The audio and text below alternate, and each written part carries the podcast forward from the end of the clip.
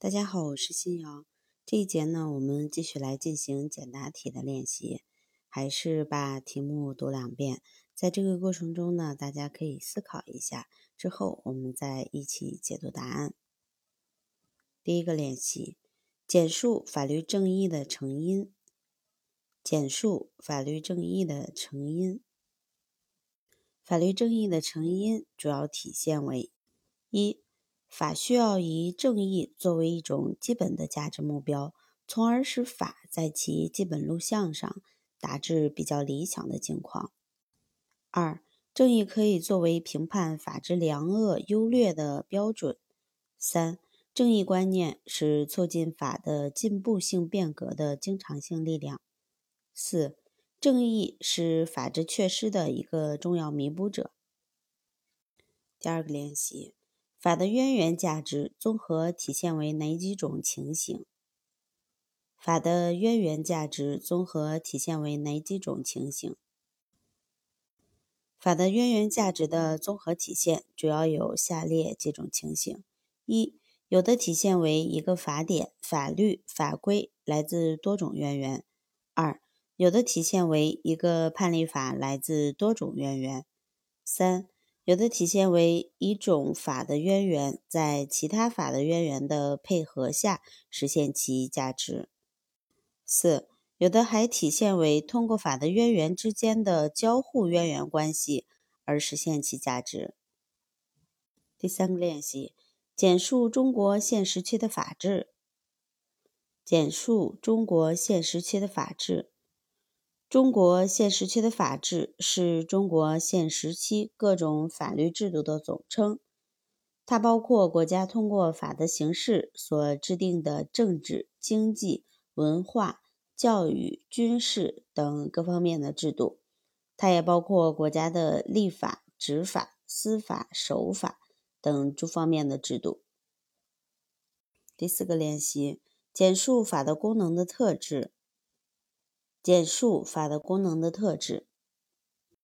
法的功能是法所固有的内在属性。法的功能是法所固有的稳定属性。法的功能是法所固有的应然属性，也就是我们可以总结为内在性、稳定性和应然性。第五个练习：为什么说民主是法治的基础？为什么说民主是法治的基础？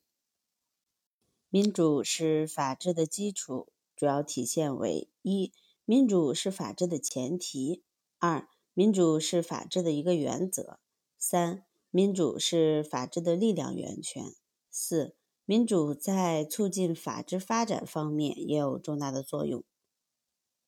第六个练习：法定解释的含义和特征是什么？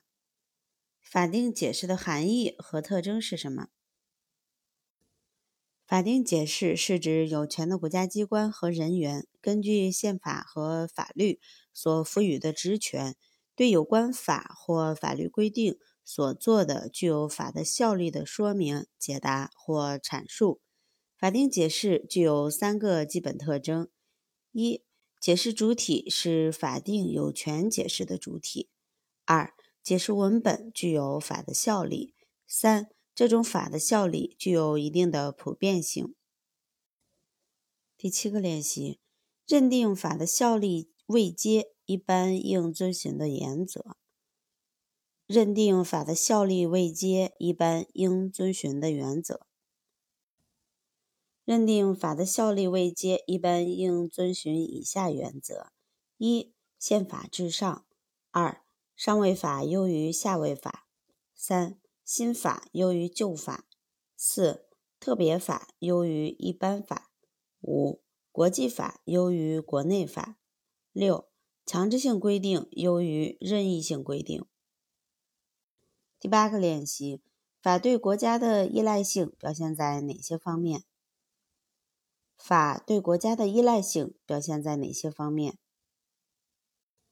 法对国家的依赖性体现在：一、法的制定、变动和实施依赖于国家；二、法的性质、作用和特点与国家直接关联；三、法的形式和法律制度直接受国家形势的影响，